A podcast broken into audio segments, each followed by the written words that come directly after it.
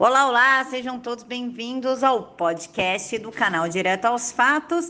E quem quiser contribuir, o Pix está aqui na caixa de informações e vamos para o episódio de hoje. Olá, pessoal, boa noite, bom domingo para vocês. Aqui está a surpresa prometida. Como alguns de vocês devem ter reparado, o professor Leonidas só neste domingo, excepcionalmente neste domingo, foi para de manhã porque eu e Ivan estávamos preparando uma surpresa para vocês e só conseguimos gravar no domingo à tarde. Ivan, qual é a surpresa? Conta para gente onde você está. Camila, boa noite, boa noite à sua querida audiência, um abraço especial a todos que estão acompanhando aqui, não é? Eu estou na capital da Escócia, Edimburgo, a 30 minutos de trem da cidade de Glasgow, também na Escócia, onde foi dado aí o pontapé inicial na COP26. Então, eu estou aqui fazendo a cobertura para o PH Vox. Encontrei um espaço na agenda, a gente prometeu isso para a nossa querida audiência aí do seu canal. Então, aqui estamos nós para uma atualização rápida dessa que eu considero a Copa do Mundo do globalismo. Ivan, o que é a COP26? A COP26, basicamente, Camila, é uma reunião de chefes de Estado com ONGs, com grupos de jovens do mundo é, e ativistas climáticos, tudo patrocinado, bancado com o selo ONU, para discutir uh, políticas de combate às assim chamadas mudanças climáticas. De forma bem resumida, é isso. Então, nos próximos 12 dias, 13, alguma coisa assim, é, essa gente toda vai ficar ali debatendo soluções. É, também um espaço para que as empresas, aspas, lacradoras, apresentem produtos, soluções. Olha, estou sendo sustentável. Isso aí é o meu trabalho nessa segunda-feira, visitar esses stands e conhecer aí os novos hambúrgueres de soja, essa coisa toda, né? Então é um campeonato mundial para ver quem lacra mais a favor aí dessa pauta climática. Agora, o que é, não não sai e você não vai ver nas grandes mídias, não é? São as decisões tomadas a portas fechadas. Então, isso a gente pode até falar um pouco no decorrer do programa de hoje, Camila. Também vai comer carne 3D para ver se vale a pena? Carne não, impressa? Não vou, Camila. Não, você sabe que eu não vou. que pena. Queria saber o gosto. Ivan, vamos começar pelo começo. Presidente em Roma o que, que aconteceu? Que o pessoal começou tirar foto com o presidente, se aproximar, presidente brasileiro? O que, que aconteceu? Camila, é, você sabe que a gente tem algumas fontes na Itália, meu passado na Itália me ajuda nesse sentido, e fontes novas que a gente conseguiu. Basicamente, é, a gente tem a reunião do G20, que nada mais é do que uma preparação para a COP, tá? É um, é um esquenta ali, quinta, sexta, sábado. É, não, foi sexta, sábado e domingo, né? E na sexta-feira, o presidente Bolsonaro, é, dos 20, foi o único que resolveu ali sair na rua, literalmente, caminhar. Obviamente que ele tinha alguma, algumas seguranças. E, Camila, segundo essas fontes na Itália, eles não, não acompanham a política diariamente, a política do Brasil, não é?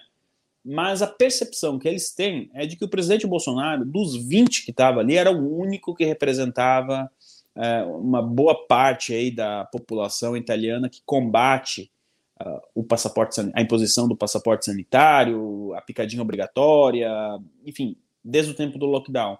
Então, os italianos que estão na rua, que a gente viu aí nos últimos 10, 15 fins de semana, eles se identificam com o presidente Bolsonaro nessa questão em específico, tá, pessoal? É, vou ressaltar aqui é que é, ele não é que todo dia o italiano acorda de manhã e vai saber da política nacional, né, do Brasil no caso. Mas diante dessa é, imposição aí que vários países adotaram, uh, o discurso do presidente Bolsonaro na ONU foi claro. Ele é contra a picadinha obrigatória, enfim. E isso chegou aqui no velho continente e, por de consequência, é, as pessoas veem no Bolsonaro uma espécie de resistência. É, ninguém está cravando que ele vai vencer essa batalha ou que as pessoas que saem às ruas vão vencer essa batalha, mas o fato do Bolsonaro sair, é, do presidente Bolsonaro, perdão, sair, visitar locais, visitar a igreja, conversar com pessoas, isso chamou atenção até porque não é muito comum ultimamente um, um líder europeu, um, um chefe de Estado, que seja é, sair na rua assim. O Boris Johnson fazia isso antes da pandemia, mas agora ele também não anda com muita popularidade para fazer isso.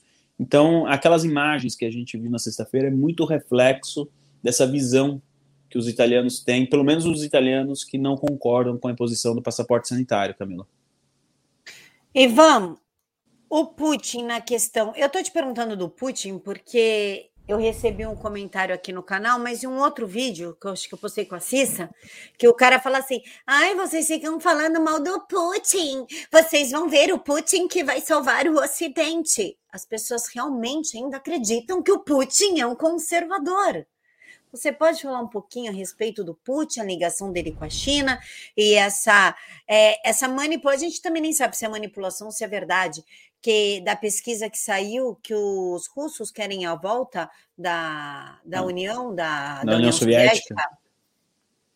Então, meu amigo conservador aí, que é, vai apostar suas fichas no senhor Vladimir Putin, saiba que há 10 dias atrás a Rússia e a China estavam é, fazendo operações de treinamento naval e na costa do Japão, em um ato claro de provocação. O ministro das Relações Exteriores da Rússia, considerado o número dois, muitas poucas pessoas falam isso, mas o Sergei Lavrov é considerado o número dois na hierarquia lá na Rússia, depois do Putin, declarou o seguinte: as relações com a Rússia, com a China, nunca estiveram tão boas desde o final da Guerra Fria. Em alguns momentos da Guerra Fria, inclusive, não esteve tão boa quanto está agora. Ou seja, o senhor Vladimir Putin ele está de mão dada com a China. É, ele que é você aí que de repente está dizendo, pô, você está pegando pesado com o Putin, ele vai salvar o Ocidente, ele é pelas liberdades. Bom, saiba que a cidade de Moscou entrou em lockdown, amigão. Talvez isso você não saiba. A capital da Rússia está em lockdown. Óbvio que a canetada foi dada pelo prefeito. Mas vem cá, amigão. Você acha mesmo que o prefeito de Moscou ia colocar a cidade em lockdown sem falar com o Putin antes? E aí? Lógico que não.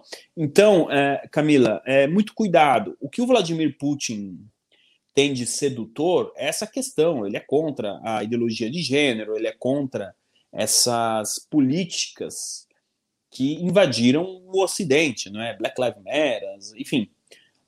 Agora, por exemplo, na pauta climática, no dia 21 de abril, está lá no site do Pegavox, a gente transcreveu. Ele fez um pronunciamento ao parlamento russo dizendo que a Rússia, sim, vai fazer a sua parte no combate à mudança climática. Então, muito cuidado. O Vladimir Putin tem um. O presidente da Rússia, Putin, ele tem um discurso muito sedutor, mas no final, o seu objetivo é impor a, a visão de mundo dele. A, expansão da Rússia, ele, é agora, tanto ideologicamente quanto territorialmente. A Bielorrússia foi anexada.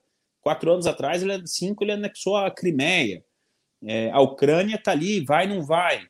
Então, muito cuidado com, com esse discurso sedutor do Putin, que é justamente para isso, para passar uma imagem é, no Ocidente, mas no fim, globalismo por globalismo, é, ou a gente tem o globalismo aí da turma do Jorge Soros, ou é, essa união é, russo-chinesa. Tá? É disso que a gente está falando, e nós estamos no meio disso tudo. Nós tínhamos um representante muito forte que batia de frente com tudo isso, que era o senhor Trump. Aconteceu o que aconteceu, e agora nós estamos aí vendo esse embate. É por isso que eu estou aqui em Glasgow. É, eu me senti um peixe fora d'água hoje, Camila. Mas alguém tem que vir fazer esse trabalho, né? Eu acho que, olha, sem mentira, tinha uns dois mil jornalistas onde eu passei hoje, Camila. Se tivesse dez que eu pudesse sentar para comer uma pizza junto, era muito, viu? Então, é, voltando ao Putin, muito cuidado. É, porque do jeito que você está achando aí que ele vai salvar o Ocidente, ele pode até salvar o Ocidente, mas vai ser de mão dada com a China. Então, não sei é, até que ponto vale a pena essa salvação, Camila. Foi o Putin também que quis tirar o Irã, né? do, dos grupos de terrorismo. O, eh, o Talibã, ele Talibã. declarou, ele declarou que se o Talibã se comportar, ele vai tirar o Talibã da lista de grupo de terroristas. Pois é, é esse cara que vai salvar o Ocidente, pessoal? É, Cuidado. Ele. Cuidado. ele. Ivan, queria falar um pouquinho sobre a sua viagem, porque tem coisas interessantes para a gente falar, tipo um teste de flango frito, é, máscaras saindo de um local, entrando no outro, tipo, é uma fenda no tempo, né? Você sai de um lugar que não tem, não tem flango frito e parece que entra no que tem. Conta pra gente um pouquinho sobre isso, para que as pessoas entendam que a paranoia não é só no Brasil. Perfeito, gostei da palavra paranoia. Vamos lá. Você tem o Reino Unido, Inglaterra, Escócia, Irlanda do Norte e País de Gales. Agora, os países dentro do Reino Unido têm alguma autonomia, eles têm um parlamento, eles têm um primeiro-ministro, e as políticas da Escócia são completamente diferentes das políticas da Inglaterra no combate à pandemia.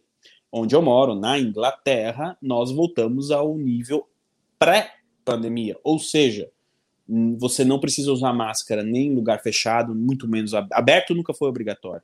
É, não estão exigindo passaporte sanitário, é, a vida normal, sem distância social, essas coisas. Só que na Escócia, uh, quando você entra em algum lugar fechado, você tem que usar máscara, é obrigatório. Bom, no trem, o trem é um lugar fechado. Nós saímos de Londres, três horas de viagem, todo mundo sem máscara. Tão logo a gente passou a divisa da Inglaterra com a Escócia, as pessoas começaram a colocar máscara, Camila, num vagão que não entrou e não saiu ninguém. Então o vírus na Inglaterra não ia me pegar. Na Escócia, assim, eu entendo que as pessoas que colocaram a máscara estavam respeitando as regras, tudo mais. Mas é muito impactante, Camila, você observar isso, esse estado de. Eu vou inventar uma palavra, nem sei se existe na palavra no, no, no vocabulário português, perdão, esse entreguismo, é, essa, sabe, essa submissão. Então, assim, é para usar, é. Daqui 10, 10 quilômetros é para tirar, tira. Não, mas põe de novo de lá 25 quilômetros.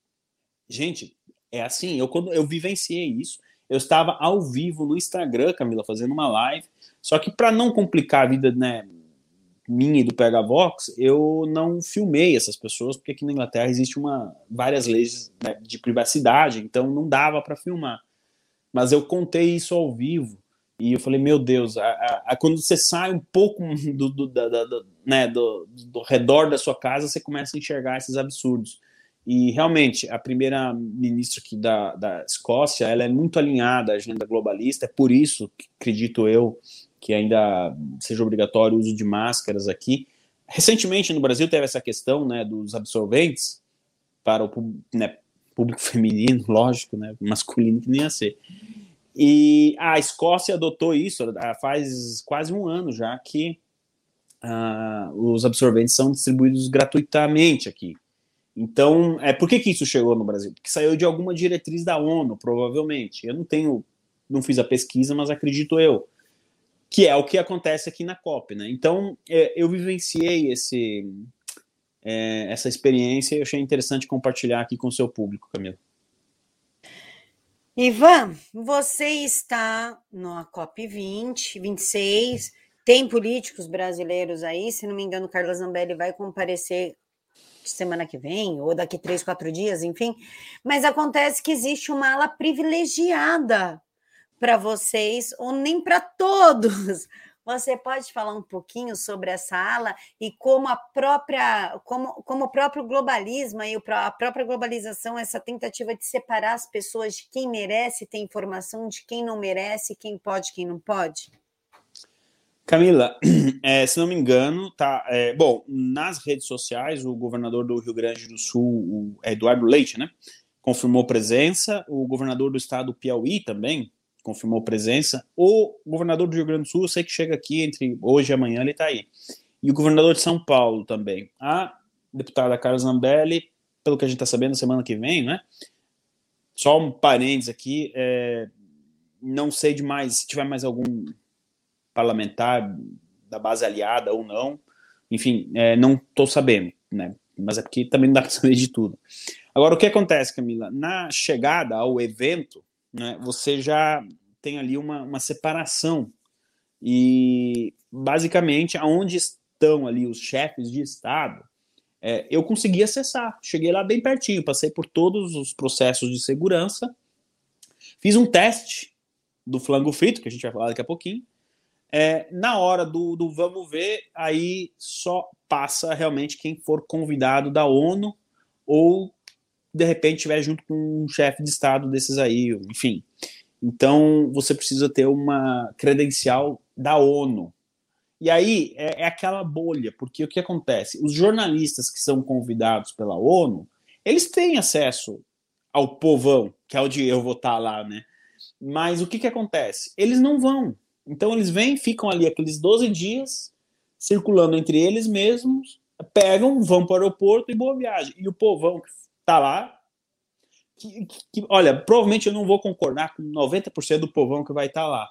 Mas se você é, vai fazer um trabalho jornalístico, você tem que escutar o Joe Biden e tem que escutar o escocês médio que está ali no, no, pavilhão do povão, né? Então, Camila, é, você tem essa clara divisão, mas me chamou a atenção. Se, a, se eles me dissessem, olha, você não é um jornalista profissional, é, não sei, sua mídia não é muito conhecida, eu, eu até, ok, talvez eu aceitasse, numa boa. Mas quando a, a, a, me disseram, não, você não é um convidado da ONU, eu falei, ah, Alexandre Costa, se, se eu não tivesse lido teus livros, eu ia cair que nem um patinho aqui. Mas o professor Alexandre Costa sempre fala que isso é um clube. Então, na verdade, essa reunião dos chefes de Estado com Greta Thunberg, é, militantes não sei da onde, e, e, grupo de jovens não sei da onde, com jornalistas, é um clube fechado e a narrativa sai dali pronta para o resto do mundo. É isso que acontece, é quase como um copia e cola. Já emendando, Camila, se você me permitir, vou falar do teste do Covid, do, do flango frito aí, porque o que acontece? Todos os dias, eu vou ficar aqui só três dias, e para o povão parece que não precisa fazer o teste, tá? Mas nessa bolha que eles criaram, você precisa fazer o teste todo dia. Então, por 12 dias vai ter jornalista fazendo o teste da, do flango frito, como você bem disse. E eu fui fazendo esse caminho. É o nosso dever, né, Camila? Afinal de contas, a informação não vem atrás da gente, a gente tem que ir atrás. E eles dão o teste de forma gratuita. E basicamente eu peguei e a primeira coisa, você vê a calma que eu tava, olha como é que eu abri a caixa, tá? E o que eu descobri? O teste deve vir de um laboratório na Califórnia ou talvez de Oxford. Não, amiga. Camila, o teste é made in China. Tá aqui, ó. Isso aqui eu peguei hoje, tá, pessoal? Isso aqui eu peguei hoje. É... Aí, basicamente, você mesmo se faz o teste ali na rua, tá bem higiênico, por sinal. É, você mesmo, então, faz o teste, você mesmo escaneia o teste para o site do, acho que é do governo. E você mesmo disse se deu positivo ou negativo. ó, tem aqui um, um QR Code. Eu vou pegar aqui, ó. Tanto eu não vou usar mesmo essa coisa aqui. Quer ver que eu joguei fora o que não era para jogar? Porque eu tava com uma raiva, Camila, que. Não, acho que eu não joguei fora. Vale, é importante mostrar isso aqui, porque. Ó, Sei que você coloca o teste nisso aqui. Não sei se tem no Brasil. Tem, Camila? Você nunca viu? Bom, basicamente você coloca um líquido aqui, que você passa na boca, põe no líquido, que eu devo ter ele. Não, o líquido, esse eu tenho certeza que eu joguei fora. Ah, mas tá aqui, ó. Tá. Você põe ali e esse líquido você coloca aqui. Isso aqui é que nem teste de gravidez. Dois risquinhos deu positivo, um risquinho deu negativo. O meu deu negativo. E aí você mesmo no site diz, ó, oh, deu negativo. Eles te mandam um e-mail, beleza, tá liberado para entrar. é lógico que se você mentir para o governo é um problema, né? Aqui é complicado, não minta para o governo. Mas de qualquer maneira, é, é para começar o teste sendo chinês, já, a gente já parte, né? Bem, né? A largada foi boa. E aí termina que você mesmo faz o teste. Eu vi, Camila, você vai dar risada. Eu vi jornalistas pegando 12 caixinhas dessa, tá? Eu, eu acho que vai ter jornalista fazendo teste duas vezes por dia. Tá? Aí você vê. É por isso que eu falo, eu cito o professor Alexandre Costa, que ele tem um livro chamado uh, Bem-vindos ao Hospício. Porque se isso aqui não. Gente, eu, tô enganando eu mesmo. Isso aqui é um teste rápido, tudo bem. Mas, meu Deus, é, qual é, eu não sei a eficácia disso aqui, sinceramente. Então, é isso. Aí você entra nessa bolha. Eu consegui furar a bolha até um certo. Eu consegui, assim, Camila, eu furei a bolha, só não deixaram eu ficar lá dentro. Mas pelo menos chegou perto. Ivan, o que que vai. O, o, o que, que se trata efetivamente a COP26? Por exemplo, uh, vai ficar decidido que os países vão diminuir a emissão de carbono. Isso. E aí os países vão assinar. É isso? É. Basicamente, uh, os países vão ter que entregar ali quais são os seus planos, uh, projetos para diminuir a emissão de gases. E aí, uma vez que o país assume esse compromisso, é, ele pode sofrer sanções. É isso, é isso aí que eles vão decidir. Que tipo de sanção vai ser sancionado, não vai. A China e a Rússia, por exemplo, já falaram que não, não vão concordar com o que sair da COP26. O Putin quer combater as mudanças climáticas do modo dele, diga-se de passagem. Já a China não quis nem conversa. O primeiro-ministro da Índia também não queria vir. Ele falou: Olha, tô indo, mas já vou dizendo que não vou assumir compromisso. A mesma coisa a Austrália. Até onde eu sei, o presidente Bolsonaro não vem. Mas basicamente, o que, que é, Camila? Amanhã eles vão colocar a Greta, se não for amanhã, é terça-feira, uh, dia 2, para lá discursar. Preparem o estômago. Vem um discurso, pelo que eu andei pesquisando, é, vem um discurso muito assim: vocês não estão entregando, vocês são mentirosos. Ela vai partir para o ataque. Em base ao discurso dos jovens, vão sentar em redor de uma mesa. E aí, qual, é, Brasil, o que, que você vai fazer isso? Ah, beleza. Japão, não sei quem, não sei quem. E aí, no final da Copa, eles querem entregar isso aí é, e com punições para os países que não respeitarem as metas. É.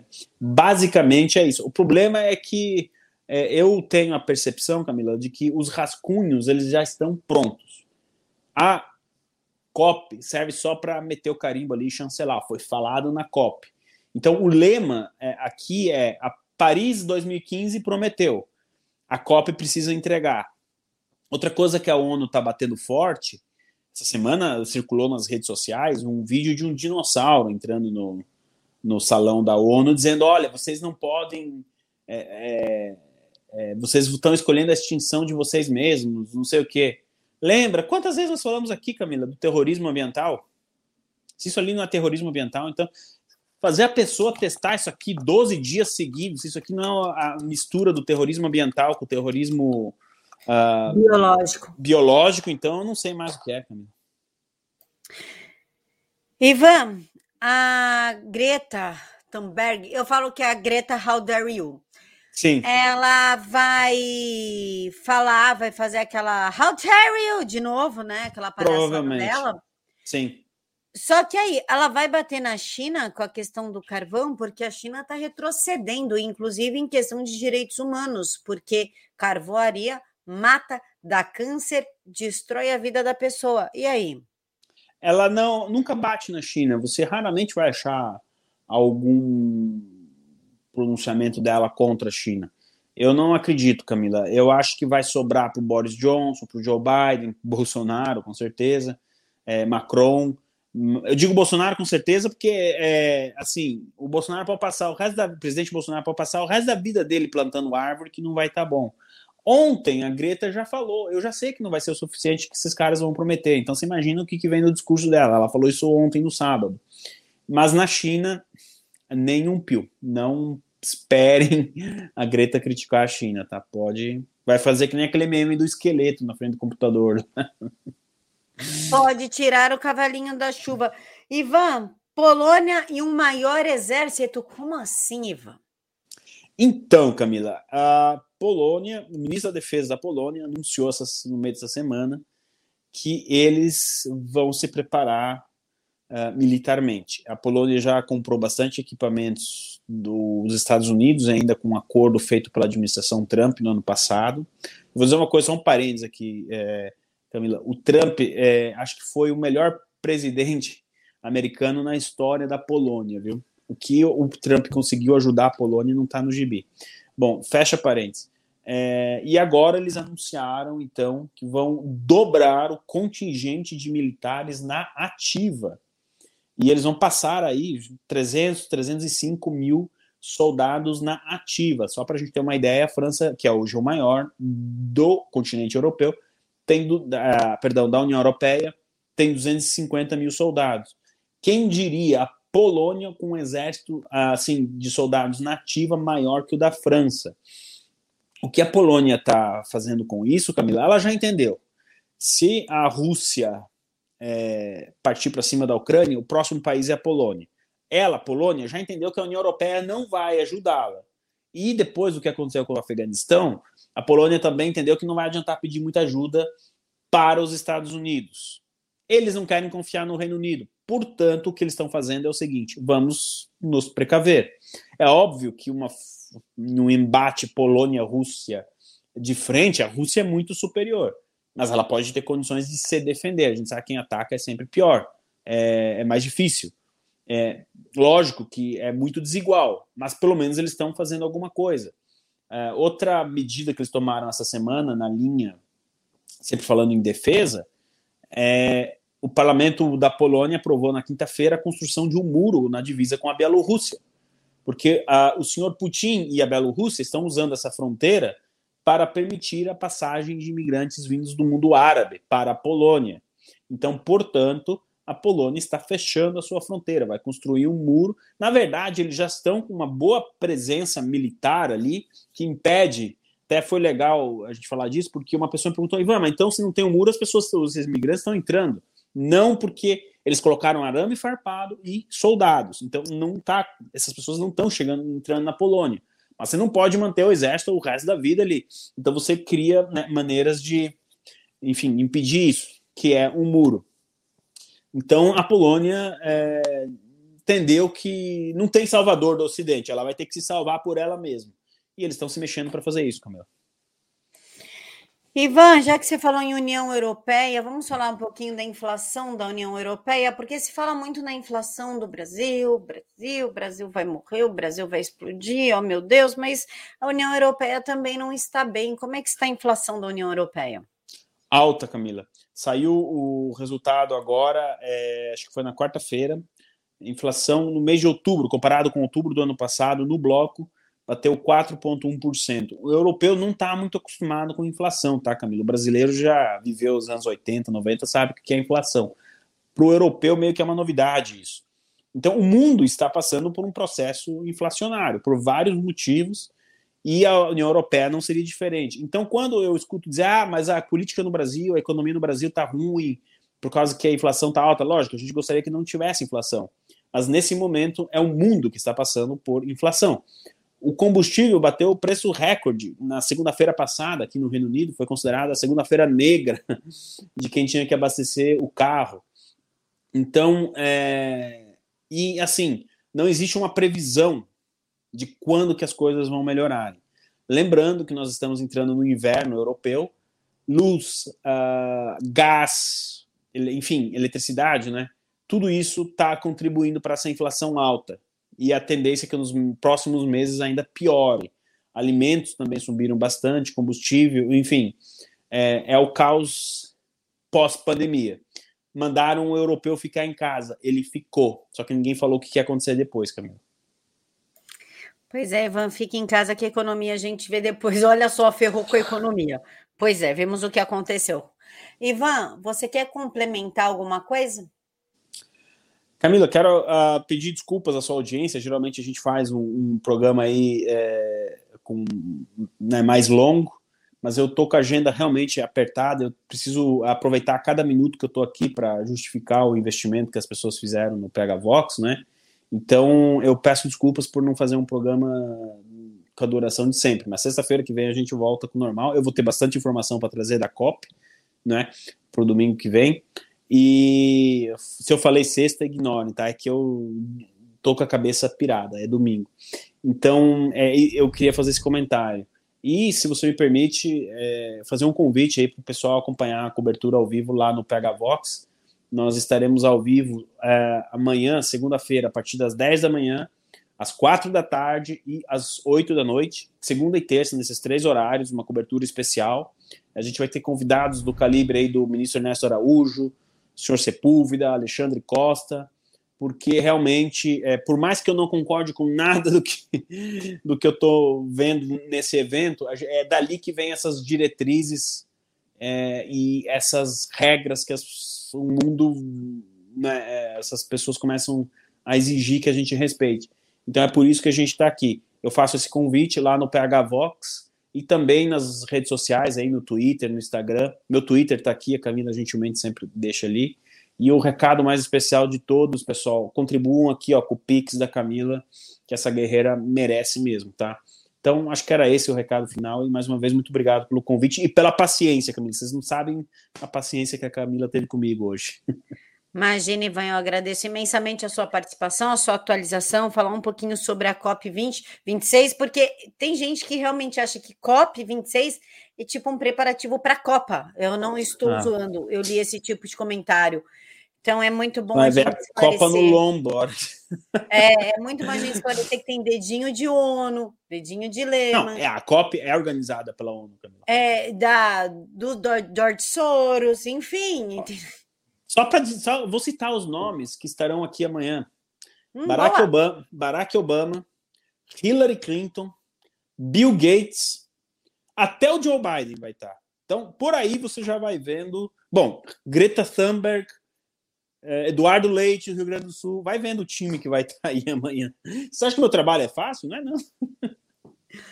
Só se o Epstein tivesse vivo, até ele estaria nessa Bobear até, é, é, é, não duvido. Então é bom a gente ficar bem de olho no que está acontecendo, porque isso impacta diretamente as nossas vidas, tá? Não é teoria da conspiração, não é chapéu de alumínio, é geopolítica, é estudo e isso impacta diretamente as nossas vidas e, querendo ou não, a vida dos nossos filhos, netos, bisnetos e por aí vai, né, Ivan? Com certeza. Ivan, eu quero te agradecer por esse tempinho que você achou para gente à noite aí, no plano domingo, muito obrigada, meu amigo. Obrigado a você, Camila, e a gente se acha por aí. A gente se vê. Beijão, pessoal. Fiquem todos com Deus. Eu encontro vocês aqui amanhã às 8 horas da manhã. Fiquem todos com Deus e até mais. Tchau, tchau.